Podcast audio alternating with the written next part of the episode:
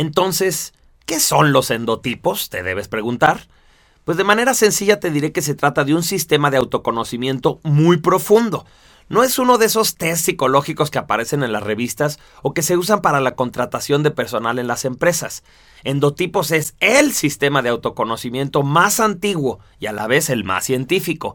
Es el más profundo y a la vez el más práctico. Y esto lo irás confirmando conforme lo vayas conociendo y sus bondades transformen tu forma de comprender al ser humano. El modelo de los endotipos es muy sencillo. Todas las personas tenemos un sistema endocrino, es decir, una serie de glándulas que segregan hormonas que afectan nuestra forma de ser. Existen siete glándulas principales, que son la hipófisis posterior y la anterior, la tiroides, la paratiroides, el timo, el páncreas y las glándulas suprarrenales. Todas las personas tenemos un perfil hormonal en el que algunas de estas glándulas están más activas que las otras y a ese perfil le llamamos tu endotipo o tipo endocrino.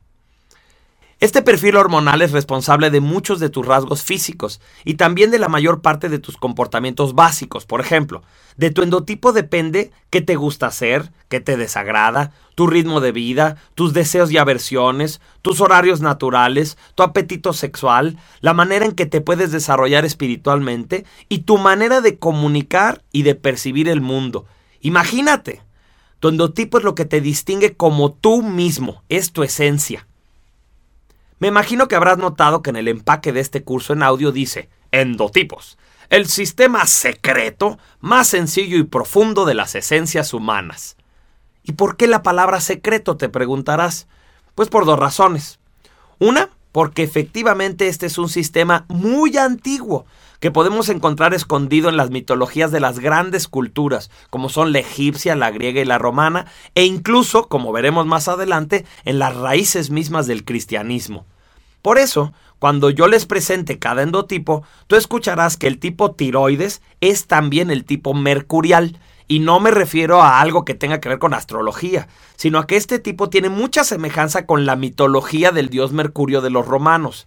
O por ejemplo, cuando hablemos de la gente suprarrenal, le llamaremos también marciales ya que si estudiamos su perfil psicológico veremos que se asemeja mucho a la forma de ser del dios romano Marte, y es que los antiguos ya conocían estas siete esencias del temperamento humano.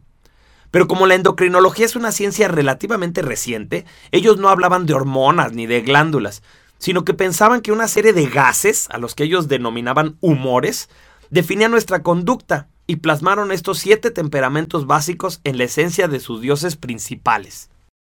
De hecho, de estos dioses es de donde se bautizó a los planetas de nuestro sistema solar, y como veremos, sí hay similitudes entre el dios, el planeta y la glándula que domina un perfil hormonal o endotipo.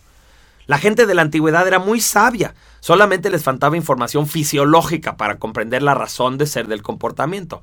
Hoy sabemos que sí hay gases dentro del cuerpo humano, pero normalmente estos gases no alteran la conducta de quien los emite, sino de quien los huele.